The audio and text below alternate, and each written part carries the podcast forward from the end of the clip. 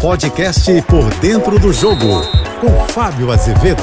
Olá, amigos da JBFM. Pela segunda vez na história do Vasco, um ex-jogador assume a cadeira de presidente do clube. Na primeira oportunidade, por seis anos, Roberto Dinamite, que faleceu em janeiro do ano passado, foi quem assumiu a presidência no meio de 2008 e ficou até o fim de 2014.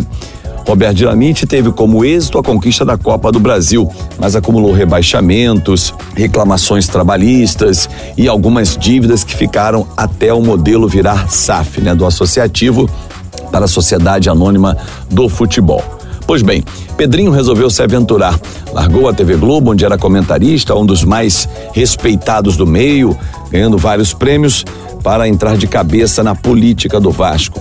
Foi eleito e hoje assume com um desafio: fazer a aproximação cada vez maior e menos barulhenta com a SAF do Vasco, com o seu sócio majoritário, a empresa norte-americana 777 Partners. O Vasco é dono de 30% da SAF, mas não é o majoritário. Por isso, depende das decisões do sócio majoritário. A relação não tem sido boa com o clube associativo. Melhorou com a troca do CEO. Lúcio Barbosa assumiu e aproximou um pouco mais as pontas.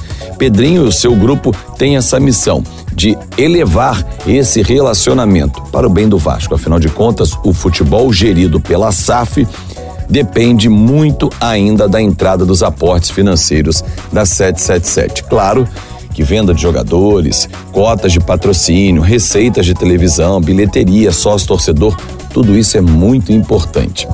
Mas na hora daquele dinheiro imediato, naquele aporte maior para o dia a dia ou para grandes contratações, a SAF ainda depende da 777. E a aproximação é a forma mais inteligente de lidar com eles.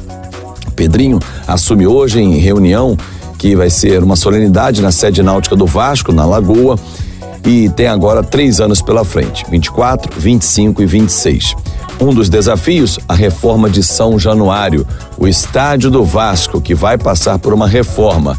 E Pedrinho quer aproveitar o potencial construtivo.